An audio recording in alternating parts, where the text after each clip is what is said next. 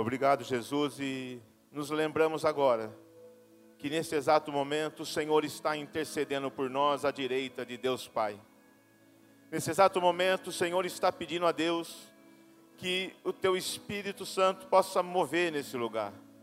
Nesse exato momento o Senhor está pedindo a Deus que cada vida representada, cada família representada neste auditório, seja realmente tocado pelo teu amor. Neste exato momento, o Senhor está dizendo a Deus: Pai, eu me alegro no fruto do meu penoso trabalho. Obrigado, Jesus, porque esta é a nossa confiança e podemos nos lembrar neste dia de ceia que o Senhor vai voltar para resgatar a tua igreja, a tua noiva e nós oramos em nome de Jesus. Amém, amém, amém. Obrigado.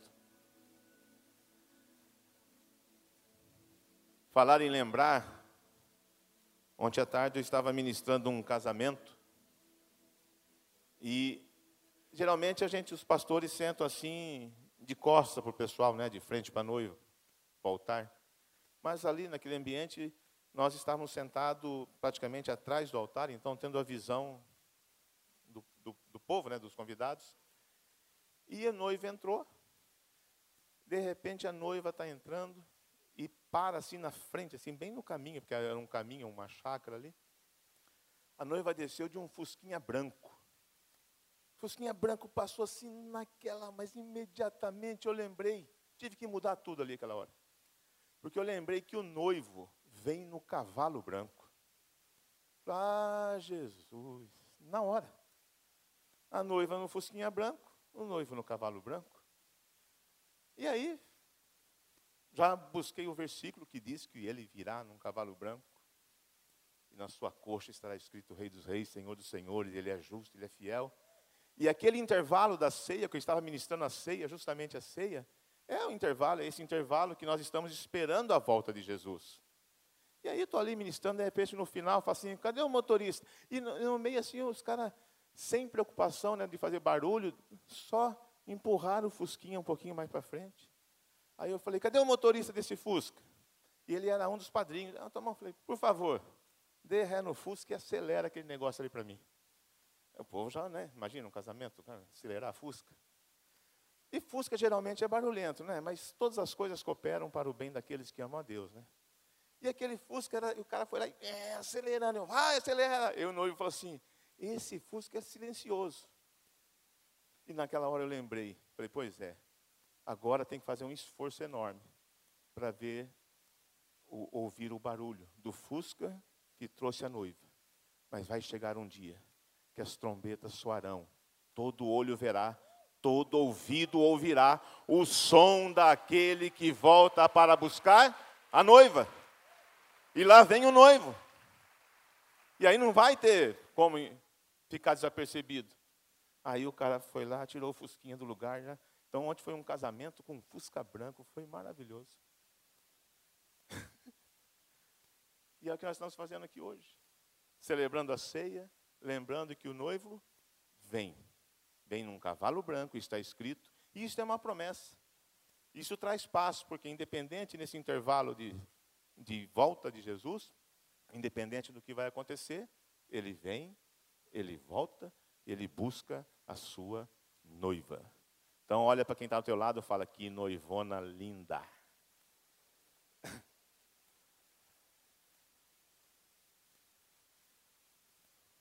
Acho que o tema de hoje a gente pode chamar de alertas de Deus. Né? Porque Deus sempre dá umas dicas, Jesus deu muitas dicas. Jesus antecipou muitos fatos. Ele falava uma coisa, antecipando para que, e ele mesmo diz no, no, no momento da ceia: Estou falando isso para que quando acontecer, você creia, você possa crer que sou eu quem digo. Então, no dia da ceia, o que deveria ser um, apenas um jantar, mais um jantar num dia de festa, foi conhecido então até hoje como a última ceia do Senhor, que é o que estamos fazendo hoje. E naquele dia houve um momento que Jesus falou algumas coisas que, que criou muita expectativa, criou um suspense e até medo entre os discípulos. Então, uma expectativa, um suspense no ar, por uma fala de Jesus naquela hora. E ele disse, está lá em João 13, João capítulo 13, versículo 22 a 24, está escrito assim: Seus discípulos olharam uns para os outros, sem saber a quem ele se referia. Um deles, o discípulo a quem Jesus amava, estava reclinado ao lado dele. Simão Pedro fez sinais para esse discípulo, como a dizer: Pergunte-lhe a quem ele está se referindo. Inclinando-se esse discípulo para Jesus, perguntou-lhe: Senhor, quem é? Ou seja, num ambiente de jantar entre amigos, o que Jesus teria falado para gerar tanta expectativa, tanto suspense? Quem é? Oh, pergunta ele aí. Quem é? Quem é essa pessoa? O que está acontecendo? O que será que Jesus falou nesse ambiente? Então vamos, a partir de agora, analisar esse contexto da ceia naqueles dias e volta então lá a tua Bíblia, lá para o versículo 1, João 13, versículo 1. Então nós precisamos, lá, creio que nós precisamos analisar os contextos para entender, para saber que, que, por que tanto suspense? Por que Jesus criou esse suspense? Então vamos analisar o contexto natural da ceia. Diz o versículo 1: Um pouco antes da festa, da Páscoa, sabendo Jesus que havia chegado o tempo em que deixava este mundo e iria para o Pai, tendo amado os seus que estavam no mundo, amou-os até o fim. Estava sendo servido o jantar. Ora, então o contexto natural é um jantar para Jesus e seus discípulos, seus amigos. Estava sendo servido. Um momento de comunhão, um momento lindo, naturalmente lindo, né? Jantar com Jesus, participar de uma festa com Jesus, obviamente, muito lindo. Nós não temos esse privilégio fisicamente, mas temos esse privilégio espiritualmente. Hoje estamos participando de um jantar, é a ceia, é, estamos lembrando da ceia. Jesus está intercedendo por nós, está orando, está olhando por nós agora. O Espírito Santo está aqui tocando. É a mesma coisa. Ah, mas eu queria tocar. Tá, não deu, não dá. Agora não dá para você fazer isso. Contente-se com aquilo que é possível. Né? E nós precisamos entender que esse momento em Jesus é suficiente para nós agora. Mas pensa num ambiente em que Jesus está presente, sentado à mesa, e está jantando com seus amigos. Ora, nós sabemos que a nossa vida acontece em dois contextos, um natural e um espiritual. E são duas realidades distintas. Naquele dia, como hoje, o contexto espiritual não é tão lindo quanto parece o contexto natural. Coisa linda. Todos vocês aqui, né, sentados, ouvindo a palavra, buscando, adorando, louvando. Coisa linda participando da ceia. Não é? Quem vê naturalmente, que lindo, que gostoso. Uns desejam estar, outros não. Mas, um contexto de celebração, mas no mundo espiritual, não é dessa forma. Então nós precisamos analisar o contexto espiritual da ceia, naqueles dias. E diz, continua o versículo dizendo: Estava sendo servido o jantar, e o diabo já havia induzido Judas Iscariotes, filho de Simão, a trair Jesus. Ora, num contexto natural, um jantar, os amigos sentados à mesa, todo mundo esperando a comida, todo mundo comendo, legal, gostoso, bonito. Mas no contexto espiritual, também havia uma grande expectativa, também havia um suspense pelo que haveria de acontecer, pois dali a alguns minutos, alguém, um dos amigos de Jesus, discípulos, iria traí-lo. E os demônios de Satanás estavam esperando por esse momento, porque a palavra diz que ele já havia induzido Judas. Já tinha trabalhado, ou seja, o diabo trabalha antecipadamente. Nós estamos aqui, mas o que tem acontecido em nosso coração, nossa mente? Como que o diabo, Satanás, está trabalhando a minha mente, meu coração, minha alma, a tua? Porque isso acontece, o mundo espiritual é isso. Algumas coisas estão sendo faladas, você está sendo induzido a fazer algumas coisas, boas e ruins. Ora, diz então que já havia induzido. O grande mestre iria ser destruído. Antecipadamente, Satanás já estava trabalhando para que a vida dos discípulos de Jesus e do próprio Judas pudesse ser destruída. Nós sabemos isso. Está escrito que o diabo vem para matar, roubar e destruir. Naquele momento, naquele jantar, Jesus e o mundo espiritual já sabiam o que poderia acontecer, o que ia acontecer. Jesus já sabia que seria o último jantar físico entre eles. O diabo também. Só não os amigos, os discípulos. E um dos amigos, para Jesus, nada estava oculto naquele momento. Nada. Porque o texto continua. Jesus, então, vamos, vamos ver como Jesus convivia com esses dois contextos, natural e espiritual. Está escrito: Jesus sabia que o Pai havia colocado todas as coisas debaixo do seu poder e que viera de Deus e estava voltando para Deus, Jesus sabia. Levantou-se da mesa, tirou sua capa, colocou uma toalha em volta da cintura depois disso, derramou água numa bacia, começou a lavar os pés dos seus discípulos, enxugando-os com a toalha que estava em sua cintura. Chegou-se a Simão Pedro e lhe disse: Senhor, vai lavar meus pés? Respondeu Jesus: Você não compreende agora o que estou fazendo. A você, mais tarde, porém, entenderá. Ou seja, muitas coisas não compreendemos agora, mas se permanecemos em Cristo, vamos compreender. Quantos de nós já nós não entendemos algumas coisas que aconteceram há algum tempo atrás e hoje a gente, espera aí, que bom que foi desse jeito, ou que ruim que foi. Por quê? Porque agora a gente entende, agora a gente tem uma maturidade maior. Mas Jesus está dizendo, agora não adianta, não vou nem explicar. Curte o jantar, curte o momento. Não adianta explicar, você não vai entender. Mais tarde você entenderá. Disse Pedro: Não, nunca lavarás os meus pés. Jesus respondeu: Se eu não os lavar, você não terá parte comigo. Respondeu Simão Pedro: Então, Senhor, não apenas os meus pés, mas também as minhas mãos e a minha cabeça. Ora, se Jesus sabia o que ia acontecer, se Jesus sabia que estava retornando ao Pai, se Jesus sabia que alguém ia traí-lo, se Jesus sabia o que estava acontecendo no mundo espiritual, se Jesus sabia que Satanás já tinha induzido um dos seus amigos a traí-lo, Naquela hora, Jesus, antes de ficar remoendo suas dores, suas angústias, junto aos discípulos, fez o que sempre fez: serviu. Ele sabia. Nós não sabemos o que está acontecendo no mundo espiritual. Nós sabemos que o diabo está, Satanás está ao nosso derredor, tentando tragar como leão. E ele vem para matar, roubar e destruir. Eu, isso eu sei, está escrito. Então, deixa isso de lado e vamos servir aquele quem merece ser servido em nome de Jesus. Deixa ele tentar destruir, deixa ele tentar matar, deixa ele tentar roubar, deixa ele tentar. Nós vamos servir. Olha, é o que Jesus está fazendo.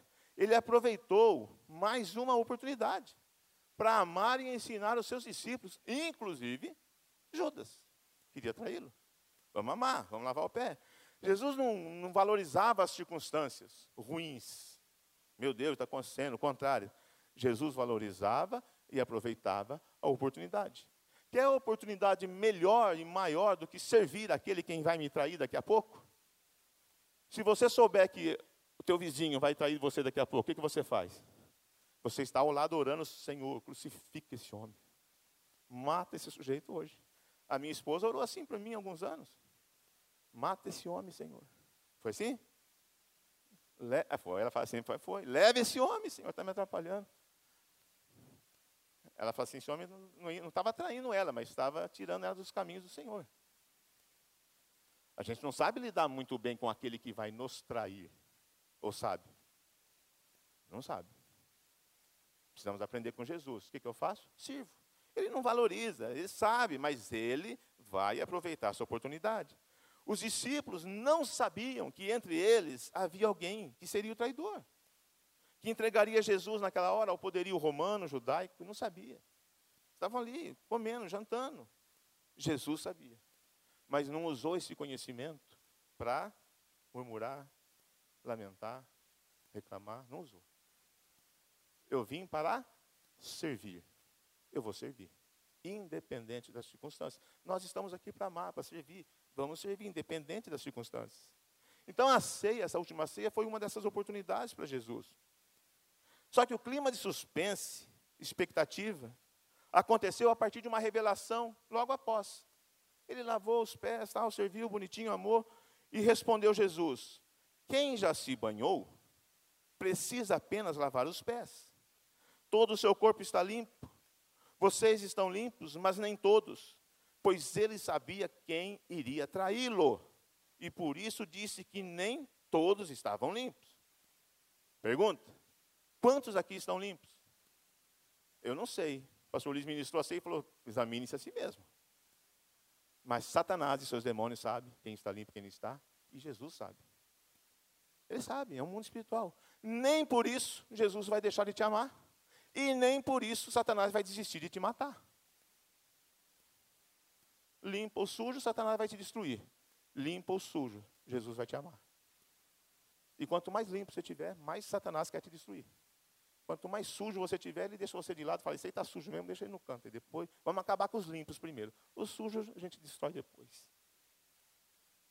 É o contexto espiritual. Eu não sei quantos estão traindo a Jesus aqui dentro desse salão em ações e palavras. Não sei. A não ser que Deus revele. Mas eu não sei. Mas você está aqui. Está bonitinho, participando da ceia. Tudo certinho. Justamente por isso, que na hora da ceia, desse momento, o apóstolo Paulo fala: examine-se a si mesmo. Você vai, você sabe se você, como você está em Jesus, com Jesus. Então Jesus fala: nem todos estão limpos. Nem todos. É um jantar exclusivo, né? É um jantar VIP ali, Jesus e seus discípulos. Fica fácil de um olhar para o outro e falar assim: e agora? Quem é? E eles começaram: quem é? Pergunta, lembra do texto? Bom, mas isso para mim esse, essa antecipação dos fatos, esses alertas que Jesus está dando, é um ato de amor. Por quê? Porque o texto diz: quando terminou de lavar os pés, Jesus tomou, tornou a vestir a sua capa, voltou ao seu lugar e então lhes perguntou: Vocês entendem o que eu fiz a vocês? Vocês me chamam de mestre e o Senhor. E com razão, pois eu sou. Pois bem, se eu, sendo o Senhor e mestre de vocês, lavei os seus pés, e vocês também devem lavar, devem lavar os pés uns dos outros. Digo verdadeiramente que nenhum escravo é maior do que o seu senhor, como também nenhum mensageiro é maior do que aquele que o enviou.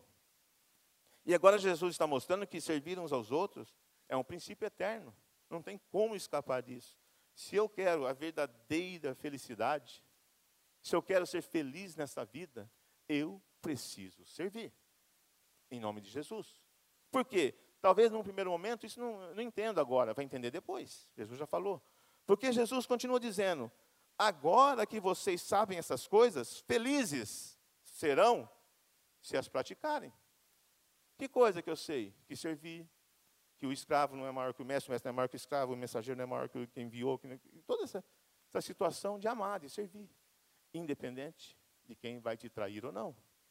Quem está ali tem que ser amado. Jesus está mostrando isso felizes serão se as praticarem. Ah, mas isso eu não fico feliz com isso. Não fica agora. Vai entender depois. São dicas, são alertas. Faça isso, experimenta. É aquela história da criança. Quer giló? Não quero. Por quê? Porque eu não gosto. Já comeu? Não. Então você não gosta. Você não pode falar que não gosta. Você nunca comeu. Como é que você não gosta de uma coisa que você nunca comeu? Come primeiro. Minha mãe falou que é azedo. A tua mãe, a tua mãe acha giló azedo, mas você pode amar giló. Agora, tua mãe tem os traumas dela, e ela fala que é azedo e quer colocar açúcar no giló para você. Por quê? Porque ela gosta de giló com açúcar, não você, você não sabe ainda. E aí, trauma em cima de trauma vai sendo colocado. Né? Aí você vê uma criança tomando um limão azedo e não faz nem careta. Ah, não fez careta. Ela não sabe que é azedo, ela gosta. Aí você vai e estraga. Põe açúcar, pelo amor de Deus, põe açúcar nisso. Mas quem pediu açúcar, ela está gostando. É você que gosta de limão sem açúcar. Eu só tomo suco de limão sem açúcar. Só. Copo cheio, copo grande. Eu chego no restaurante, limão, suco de limão sem açúcar. Quer não quer açúcar à parte? Não. Quer adoçante? Não. Ei. Ué, algum fantasma, algum bicho, eu estou falando alguma coisa estranha? Limão sem açúcar é uma delícia. Quem gosta? Olha lá. Por que você não gosta? Porque a tua mãe pôs açúcar um dia. Se tua mãe nunca colocasse açúcar no limão, você amava limão. Amava giló. Mas a gente cria o negócio. Felizes serão os que praticarem. Sirva, ame. Veja se não vai ser feliz. Promessa. Eu me lembrarei dessa promessa. E a hora que a gente não gosta de servir, tem que servir. Servir um traidor? Como? Mas vamos para lá. Nem sempre é do jeito que a gente deseja. Jesus está falando isso. Não estou me referindo a todos vocês. Conheço os que escolhi. Mas isto acontece para que se cumpra a Escritura. Aquele que partilhava do meu pão voltou-se contra mim. Eu não estou falando que todos vocês Tem um aqui que eu escolhi, eu conheço cada um. Quem escolheria um traidor para ser, ser discípulo e amigo? Não levante a mão. Você vai estar mentindo. Agora não, mas daqui a pouco você vai se conscientizar, falar, eu quero, vou atrás de traidores para ficar meu amigo. Não vai. Não vai. Tem que amar muito, tem que estar muito né, entregue a Jesus. Eu conheço. Tem um aqui de vocês que ele vai me trair, por quê? Porque a palavra precisa se cumprir. Está escrito que um de vocês vão me trair. Quando Jesus diz isso, eu penso assim: conheço o que escolhi. Dizendo que conhece, incluindo o traidor. Para mim isso é um ar de amor, porque ele não escolheu um traidor. Eu acho que ele escolheu, e eu penso, que ele escolheu obedecer a Deus. E ele sabia que para obedecer a Deus ele tinha que escolher um traidor entre os seus discípulos e que aquele cara iria traí-lo, porque era vontade de Deus. Está escrito? Tinha que acontecer? Está escrito? Vai acontecer. É a escritura, está escrito. Quando ele conhece, diz que conhece os que escolheu e antecipa o que vai acontecer, dizendo alguém vai me trair, eu penso que é mais ou menos assim, ó. Não fique bravo com Judas, não. Não amaldiçoa Judas, não. Não mata Judas, não, porque aí vai trair pecado para você. Eu escolhi ele. Ame ele. Ame Judas. Abençoa Judas. Vai acontecer. É tipo, ele não tem opção. Está antecipando um fato. Isso vai acontecer para que vocês saibam que sou eu. Então vai trair. Gente, tem gente aqui que vai me trair daqui a pouco. Eu sei disso. Deus falou, está escrito. Ora, por que, você, se o cara me trair, por que você vai partir para cima do cara? Foi Deus que falou, está escrito. Tem que acontecer. É diferente. Né? Mas nós não sabemos lidar com isso, nunca. Faríamos isso? Abriríamos mão, lidaríamos, perdoaríamos para que os objetivos de Deus pudessem se cumprir em nossas vidas? Agora nós vamos abrir mão de todas as coisas. Por quê? Porque o objetivo de Deus tem que se cumprir. A palavra tem que se cumprir. A escritura precisa acontecer. Para que isso aconteça, eu tenho que escolher um que vai me trair. Tem que haver a traição. Tem que estar escrito. Eu sei conviver com isso. Jesus sabe conviver com isso. Jesus está lidando com isso. Jesus sabia e sabe que a nossa fé depende de tocar, de ver. Então, ó, na hora que trair, na hora que ele me beijar, eu gostaria que todos vocês pudessem dizer assim: a palavra de Deus está acontecendo. Isso é obra do Senhor. Isso tem que acontecer. E mudar a postura, sei lá, mudar o jeito. Mas Jesus antecipou, falou: vai acontecer. Jesus deseja que. O que aconteceu naquela hora que Jesus foi traído? Pedro, né? Já. É, Pedro, cortou a orelha, Pedro, né? Cortou a orelha do cara, já sabia o que ia acontecer. Para de atrapalhar, Pedro. Tá, não é para cortar a orelha de ninguém. Vai acontecer, não tem jeito. A gente tem que lidar com as nossas emoções. Está antecipando os fatos. Para quê? Para que a gente possa ser abençoado. Antecipar os fatos, então, é um ato de amor. Porque está escrito, estou dizendo antes que aconteça, a fim de que, quando acontecer, vocês creiam que eu sou. Quantas coisas na Bíblia estão antecipando os fatos?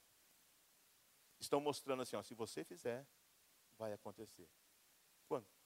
É praticamente a Bíblia toda. Conhecereis a verdade, e a verdade vos libertará.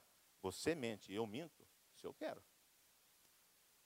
A palavra diz, antecipa. Se você conhecer a verdade, a verdade te liberta. Se você isso, você isso. Se você crer em meu nome, você será salvo. Se você confessar que Jesus é o Senhor com sua boca, você terá direito à vida eterna e ser chamado filho de Deus. Está escrito, está antecipado e está escrito. É o que Jesus está fazendo. Antes que aconteça, porque quando houver a traição, opa, esse é o Messias mesmo. Esse é Jesus mesmo. Então eu preciso pagar esse preço, eu preciso fazer isso. O que, que ele está antecipando aqui na ceia? Ele diz, nesse texto, ele diz: Eu garanto, quem receber aquele que eu enviar, estará me recebendo. Quem me recebe, aquele que me, quem me recebe, recebe aquele que me enviou. Ora, se eu recebo Jesus, se eu aceito Jesus, está dizendo, a partir do momento que eu convivo, que eu vivo com Jesus, entrego minha vida para Jesus, eu estou recebendo o próprio Deus, aquele que enviou. Eu aceito isso, eu aceito esses ensinamentos. Ora, estou convivendo diretamente com Deus. Jesus está dizendo: quem receber, me recebe.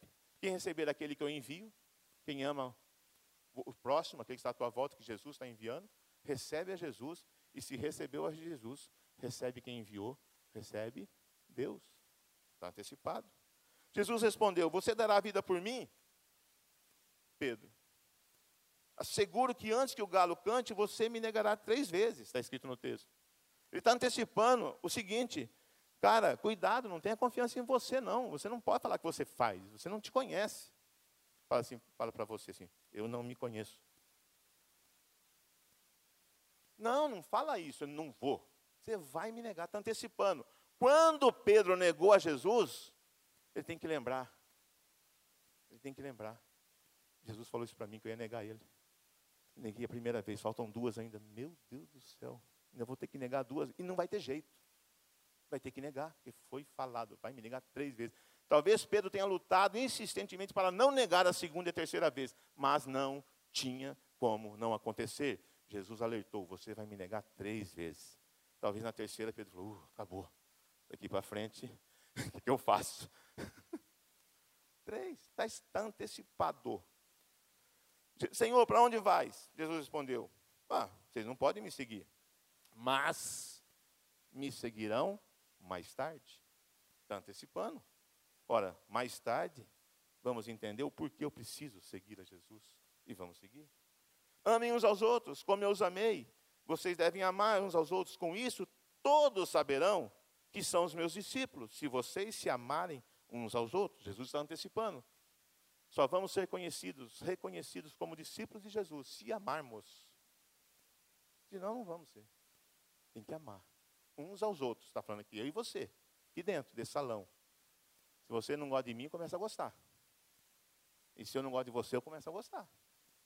Porque só assim seremos reconhecidos como discípulos. Porque os outros sabem que você não gosta de mim. E o dia que você fala, eu amo o pastor Trajano, ele fala, é só Jesus mesmo. Pronto. Ficou bom. É só pelo Espírito Santo que você me ama. Pronto, tá, é excelente, não precisa mais do que isso. Já está mudando. E a mesma coisa eu, se eu tiver alguém que eu não gosto aqui, eu tenho que olhar e falar, meu Deus, tem que amar esse cara. Agora tem, agora eu falei, tem que amar. Só por Deus. Pronto, tá bom demais. Por Deus começa a amar e está tudo certo. Está escrito, está antecipado. Só assim todos saberão que sois meus discípulos, se vocês se amarem uns aos outros. Jesus disse: agora, filho do homem é glorificado, Deus é glorificado nele. Se Deus é glorificado nele, Deus também glorificará o filho nele mesmo e o glorificará em breve. Jesus está antecipando: vou ressuscitar. Deus vai ser glorificado. Em breve. Quando? Em breve. Quando Jesus ressuscitou, tem que lembrar, os discípulos têm que lembrar, pelo menos eles. Eles sabiam que em breve Deus seria glorificado. Deus existe. Deus é glorificado. Jesus ressuscitou. Jesus está vivo. Jesus está orando e nós estamos participando desse momento. Tem que lembrar. Antecipou. E aí vem o ápice da antecipação, nesse momento da ceia, quando Jesus disse: depois de dizer isso, Jesus perturbou-se em espírito e declarou: Digo que certamente um de vocês me trairá. Já pensou no jantar? Eu digo que um de vocês, ainda não falou, Jesus está ali. Foi aí que chegamos no nosso primeiro, primeiro versículo. Quando ele disse: Um de vocês me trairá, certamente um de vocês me trairá, ele é o mestre. Ele já mostrou muitos milagres, já aconteceu muita coisa. Os discípulos olharam uns para os outros, sem saber que ele se referia. Pergunta quem é, pelo amor de quem vai trair Jesus?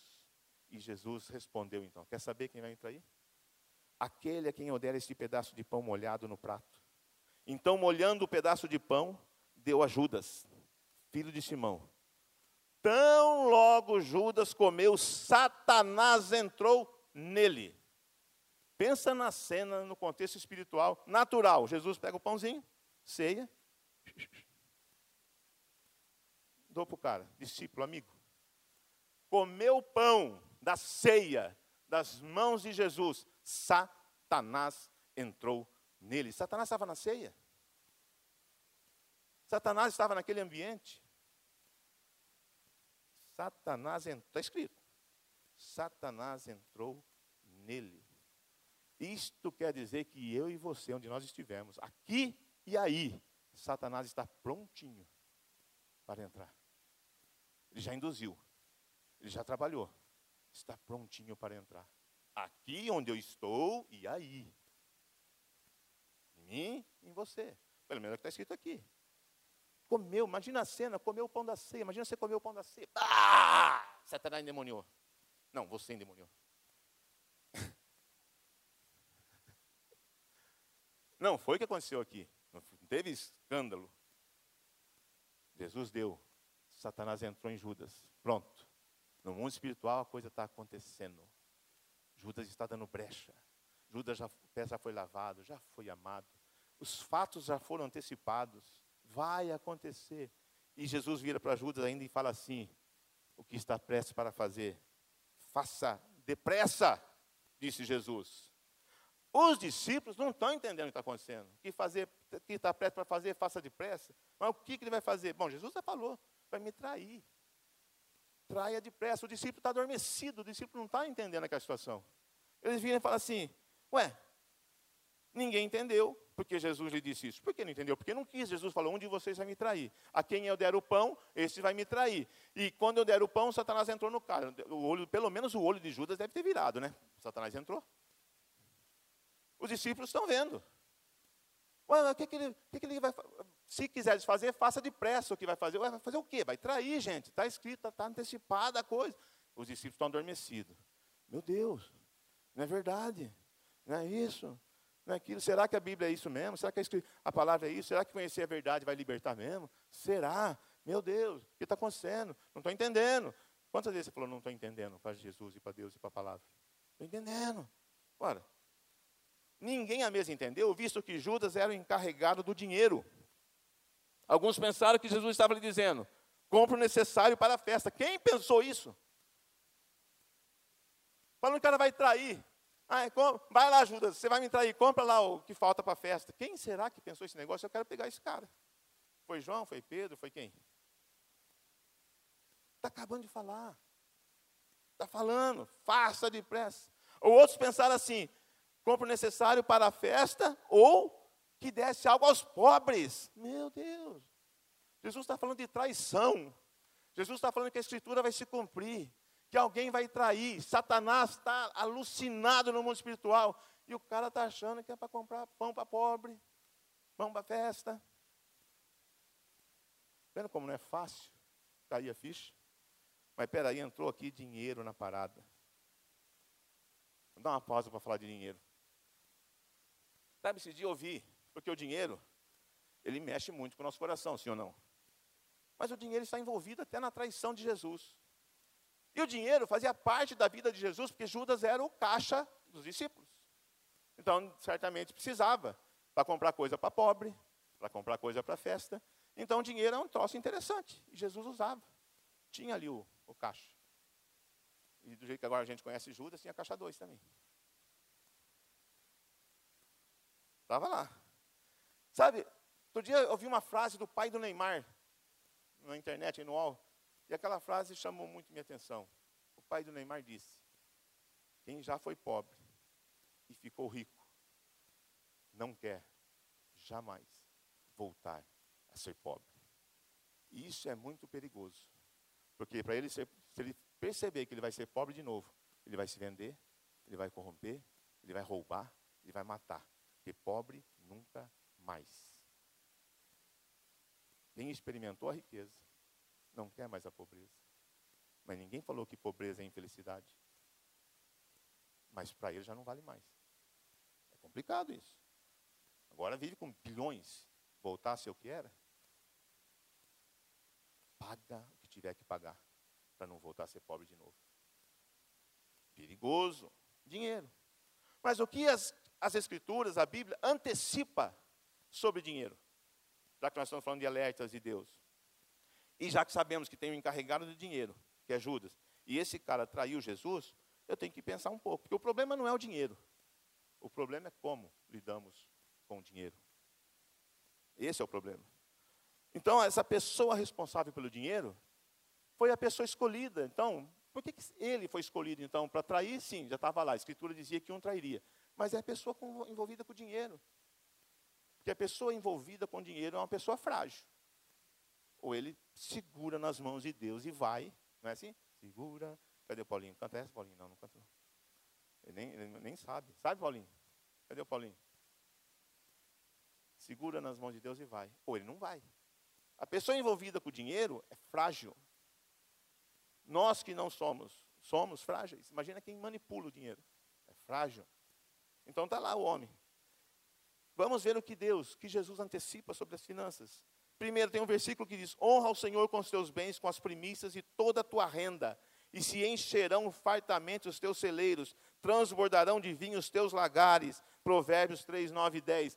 Antecipando, honra o Senhor com os teus bens, tuas primícias, e o que vai acontecer? Teus lagares se encherão. Se nós não honramos o Senhor com os nossos bens, nossas primícias, não precisa ficar exigindo, esperando que os teus lagares sejam cheios. Está antecipando. É um princípio. Precisamos entender que primícia são primícias. Primícia. Dar o dízimo. Certinho. Recebo mil, entreguei cem reais de dízimo. Depois que eu paguei conta, depois que eu comprei algumas coisas, não é dízimo, mas não é primícia. Dar o dízimo. Na hora que eu peguei o dinheiro, dei o dízimo, comprei e paguei conta, é dízimo, mas é primícia. É princípio. É diferente. Talvez eu esteja dando dízimo sem ser a primícia. Complicado, está é, é, tá antecipando, primícia. Honre. Porque de repente o mesmo dízimo, o mesmo valor, não está enquadrado nas primícias, na honra. Primeiro meu Deus, depois o resto. Primeiro eu dou para o meu Deus, depois ele enche os meus celeiros. Mas se eu der para o meu Deus, vai faltar, vai faltar na tua mente, no meu coração. Mas a palavra diz, e eu tenho que lembrar que é promessa, e eu me lembrarei dessa promessa, que se eu honrá-lo com os meus bens, com minhas primícias, os meus celeiros se encherão. Antecipando. Ah, mas será? Mas será?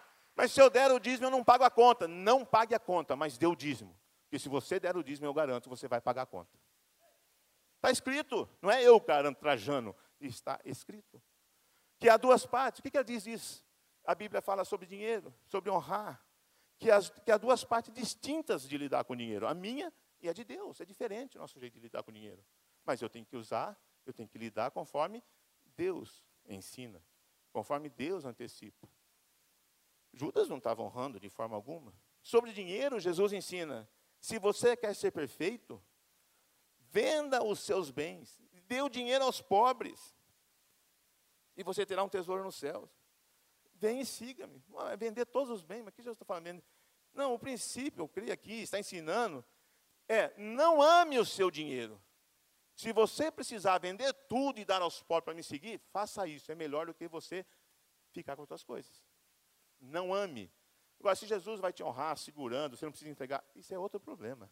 O coração tem que ser assim, ó, se eu tiver que abrir mão de tudo, eu abro mão de tudo.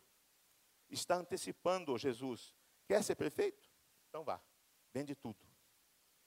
Pega tudo que você vendeu, dinheiro, dê aos pobres. Ficou sem nada? Siga-me. Eu sou suficiente para você, queira você acredite ou não. Será? O que é para fazer, Jesus? Mesma coisa que os discípulos fizeram. Ele vai me trair, mas será? Vai comprar pão, vai comprar. O princípio que Jesus está ensinando é não ame dinheiro. Desapega.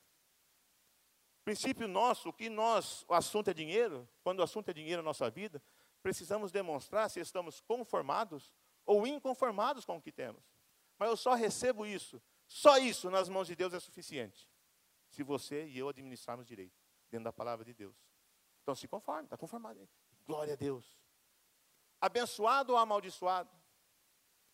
Tem um livro que fala sobre finanças que diz isso. Abençoado é aquilo que o mundo espiritual, que Deus abençoa no mundo espiritual. Amaldiçoado é tudo aquilo que Satanás abençoa. Então, com relação ao dinheiro, o que, que eu estou fazendo? O meu dízimo é amaldiçoado ou abençoado? Depende de como você está dando o dízimo. Porque o próprio Deus diz: não me roubeis. Em quem? Em que nós temos se roubado, Senhor? Quando não entrega seu dízimo na minha casa. Ora, não é, está é, é tá, tá antecipando. Então, é um é maldição, o outro é benção. Eu sou amaldiçoado ou sou abençoado com o meu dinheiro, com o meu recurso, com o que chega às minhas mãos? Depende da gente. Isso aqui está bom? Pode não estar bom, mas você não vai passar fome.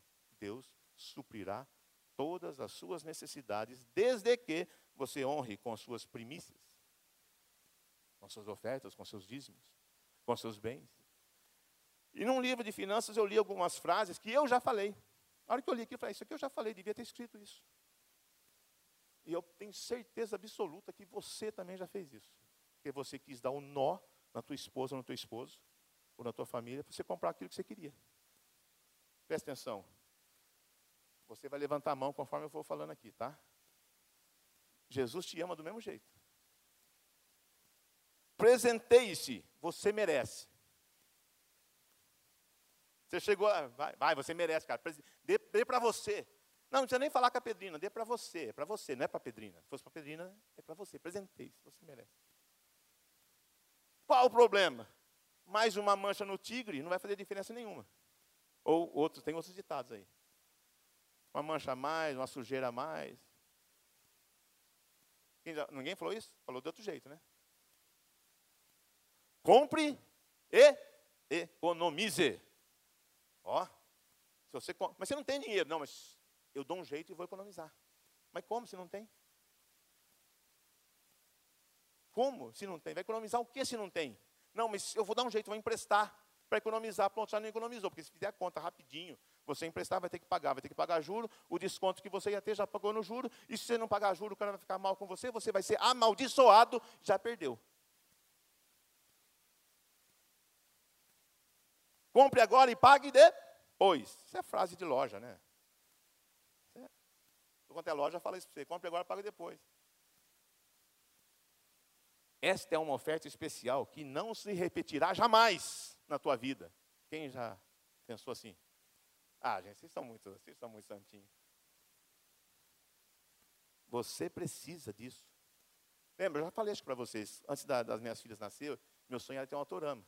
Quando eu casei, eu falei, liguei para vou comprar um autorama. Achei uma promoção imperdível. A promoção nunca mais vai acontecer essa oferta. Eu vou comprar, mas para que Você vai comprar autorama? A gente vai casar com os nossos filhos. E eu não tive filhos, eu tive filha. E eu, eu comprei o autorama. Meu autorama ficou lá, empoeirando. Depois que eu me converti aqui em Londrina, eu dei esse autorama para o irmão. Tinha os filhos, a criancinha. Eu falei, leva o meu autorama, que era para os filhos meus. Mas não era. Você merece, compra. É importante desfrutar disso hoje.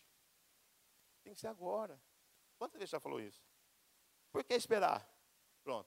Quantas vezes quem falou essa frase e depois se deu mal? Né? Um dia alguém falou para mim, um pastor lá de uma outra cidade, né, daqui, falou, pode dar o cheque para oferta. falei, mas não tem fundo. Ele falou, dá sem fundo, Deus vai prover. E eu criei naquilo. Dei o cheque sem fundo. Três dias depois o banco liga, teu cheque caiu aqui sem fundo. falei, mas Deus não proveu? Falei, não, não, quem é Deus? Toca aí eu ter que correr atrás de emprestar dinheiro para cobrir o cheque. O pastor me orientou isso. Por que é tão difícil crer nessa verdade? Que está escrito, a palavra diz: conserve-se livres do amor ao dinheiro. Contentem-se com o que vocês têm, porque Deus mesmo disse: nunca o deixarei, nunca o abandonarei. Deus está antecipando. E também tem os versículos que falam do lado ruim do dinheiro. Está cheio de versículos, gente. Depois você vai, né, vai estudar, vai ver isso aí. É uma coisa. A gente tem o nosso curso, daqui a pouco vai começar de novo o Crown. Faça o Crown. O Crown não é para quem está endividado, o Crown, é, o crown é para quem quer administrar o dinheiro conforme a vontade de Deus. Porque tem gente que não está endividado, mas está lascado. Não tem que chega. Se tem um milhão, um milhão não dá. Dá dois, dois não dá. Dá três, três não dá. Então, é falta de administração. O cara nunca vai ficar endividado, mas também vai ficar atormentado o resto da vida, porque sempre quer mais. Enriquecendo-vos em tudo para toda generosidade, o qual se faz por nosso intermédio, sejam tributadas, graças a Deus, porque o serviço dessa assistência não supre a necessidade dos santos, quando você entrega uma oferta, um dízimo. Ele rende graças a Deus, porque obras são construídas, situações são, um monte de gente é ajudada com aquilo que nós estamos entregando, ofertando. São antecipações. Mas o último versículo que fala do dinheiro é uma outra antecipação perigosa. O amor ao dinheiro é a raiz de todos os males. Algumas pessoas, por cobiçarem o dinheiro, desviaram-se da fé e se atormentaram com muitos sofrimentos. Olha isso. Dinheiro não tem problema. Mas se você ama o dinheiro, sai fora dessa. É uma antecipação. É a raiz de todos os males. Se você sofre para dar uma oferta, para trazer um dízimo, para entregar isso, para abençoar, se você sofre, corra disso. Ah, mas. Ah, uh, eu não estou pregando aqui sobre oferta, não. Estou falando que Judas amava o dinheiro. E Deus, talvez Deus esteja mostrando que aquele homem que cuidava de dinheiro, por um saquinho de dinheiro, entregou Jesus. Não pensou duas vezes para entregar Jesus. Teve oportunidade de se arrepender. Penso que até começou, porque foi lá e levou o dinheiro para os caras lá e não quer isso aqui não. Jogou lá. Talvez até começou um processo de arrependimento, mas saiu dali, se enforcou. É a raiz de todos os males. Cobiçam o dinheiro, desviam-se da fé e se atormentaram com muitos sofrimentos. Desvia destrói família, a má administração, não dinheiro. Dinheiro é uma benção. Dinheiro foi Jesus usava. Dinheiro abençoa, mas o amor ao dinheiro é raiz de todos os males. E agora então sai, assim que comeu o pão, Judas saiu. Paulinho, pessoal, assim que comeu o pão, Judas saiu. Era noite. Depois que Judas saiu, Jesus disse: Agora o filho do homem é glorificado. Por quê? Porque agora consumou, Judas saiu. Judas foi fazer o que tinha que fazer. Então, Jesus está esperando lá. Esse cara não vai sair daqui, não? Esse cara vai ficar sentado. Ele não pode ficar sentado aí. Tem que sair. Judas saiu. Agora o Filho do Homem é glorificado. Agora Deus é glorificado em mim, nele, no Filho. Se Deus é glorificado nele, Deus também glorificará o Filho nele mesmo e o glorificará em breve. Meus filhinhos, Vou estar com vocês apenas mais um pouco. Está antecipando. Vocês procuraram por mim e, como eu disse aos judeus, agora digo a vocês: para onde eu vou? Vocês não podem ir agora. Um novo mandamento dou a vocês: amem-se uns aos outros. Lembra que ele disse lá? Fazendo isso, serão conhecidos como meus discípulos e sereis felizes. Como eu os amei. Vocês devem amar-se uns aos outros. Ame ajudas. Como isso todos saberão que vocês são meus discípulos, se vocês se amarem uns aos outros. Simão Pedro lhe perguntou: Senhor, para onde vais? Jesus respondeu: Para onde vou? Vocês não podem seguir-me agora, mas seguirão mais tarde. Jesus está antecipando. Agora não dá, mas mais tarde. Sabe, eu não sei Quantos estão nesse salão? Que você precisa crer. Se você abrir a sua boca hoje, dizendo: Senhor Jesus, entra na minha vida, faça morada em mim. Eu reconheço o Senhor como Senhor da minha vida. Eu sei que o Senhor morreu por mim, teu sangue lavou os meus pecados. Se você acreditar que esta oração, que essas palavras te levarão junto a Jesus mais tarde, e você nunca fez essa oração entregando a sua vida para Jesus, para que Ele possa dirigir tua vida, porque também foi antecipado na palavra de Deus que todo aquele que crê com seu coração e confessar com a sua boca, esse, que Jesus é o Senhor, esse será recebido como filho de Deus e terá direito à vida eterna. Se você crê nessa antecipação desse fato, e você nunca fez essa oração, eu gostaria de pedir que você pudesse vir até a frente.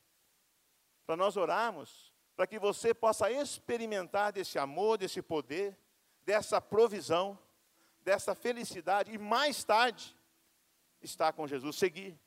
Hoje não dá, hoje você não pode, mas mais tarde vocês vão me seguir. A partir de hoje você começa a seguir Jesus. Mais tarde estaremos com Ele. Sabe, vem. Cavalo branco vem. Cavalo branco vem. Não tem como negar. Não tem. Então, se você nunca fez essa oração de entregando sua vida para Jesus, quer fazer isso agora, enquanto nós cantamos, vem aqui à frente. Eu quero orar por você, nós queremos orar por você. E essa é uma oportunidade que você não pode deixar passar. Se o Espírito Santo, se uma voz aí dentro de você fala, vai lá na frente, vem. Porque não é o diabo, com certeza. E não é a tua alma, com certeza. É o Espírito Santo de Deus dizendo, vai. Vai porque essa é a tua hora. Então vem aqui à frente, nós esperamos por você. Se você quer fazer a tua oração de entrega, nunca fez isso. Enquanto cantamos, nós te aguardamos para orar aqui.